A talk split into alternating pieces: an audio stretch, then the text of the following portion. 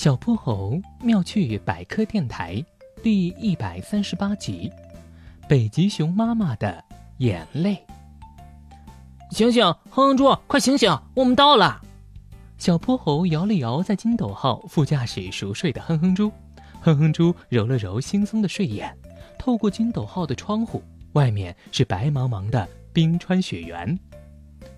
哇，我们到北极了！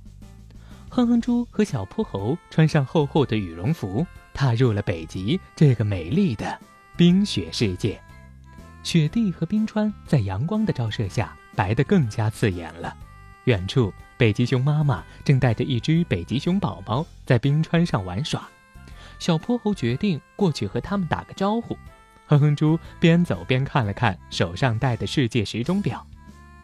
奇怪，按理说现在已经是这儿的晚上八点钟了，怎么太阳还挂在天上呀？是我的钟表坏了吗？小泼猴灵活地跨过正在开裂的一块浮冰。哼住，现在是北极的极昼，太阳一整天都在地平线上，一天二十四小时都会是白天。而且呀，北极点的极昼有长达将近六个月的时间，在极昼的时候，冰川会慢慢融化。这儿的动物也会变得活跃起来。哇，那北极熊宝宝一定很开心，能在外面玩到晚上，也不用担心天黑。但是北极点附近也有极夜啊，极夜的时候太阳一整天都不出来，每天都是黑夜。哼哼猪听了，嘿嘿一笑。嗯嗯嗯，极夜的时候，我可以天天呼呼大睡喽。一路聊着天。小泼猴和哼哼猪终于来到了北极熊妈妈和北极熊宝宝跟前。哼哼猪正要愉快地和新朋友打招呼，却发现北极熊妈妈的眼角上挂着一颗晶莹的眼泪。她是在哭泣吗？北极熊妈妈，你怎么了呀？北极熊妈妈擦了擦眼角，抬起了头。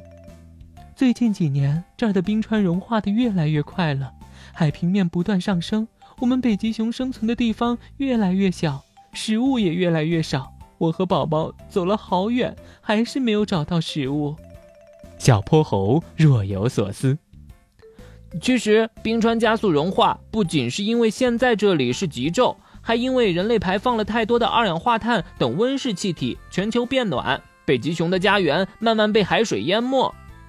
哼哼猪的眼眶湿湿的。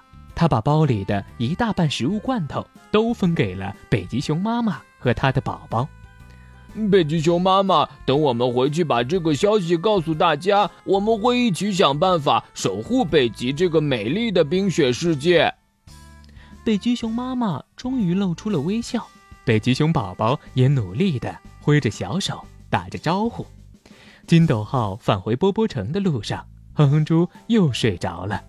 这次他还做了个美好的梦，梦里北极的冰川一眼望不到边，北极熊宝宝和哼哼猪还有小泼猴在雪地里快乐的打着滚儿。小泼猴妙趣百科，一天一个小知识，小朋友们。欢迎大家把心中的大问题、小问题在评论区告诉小泼猴。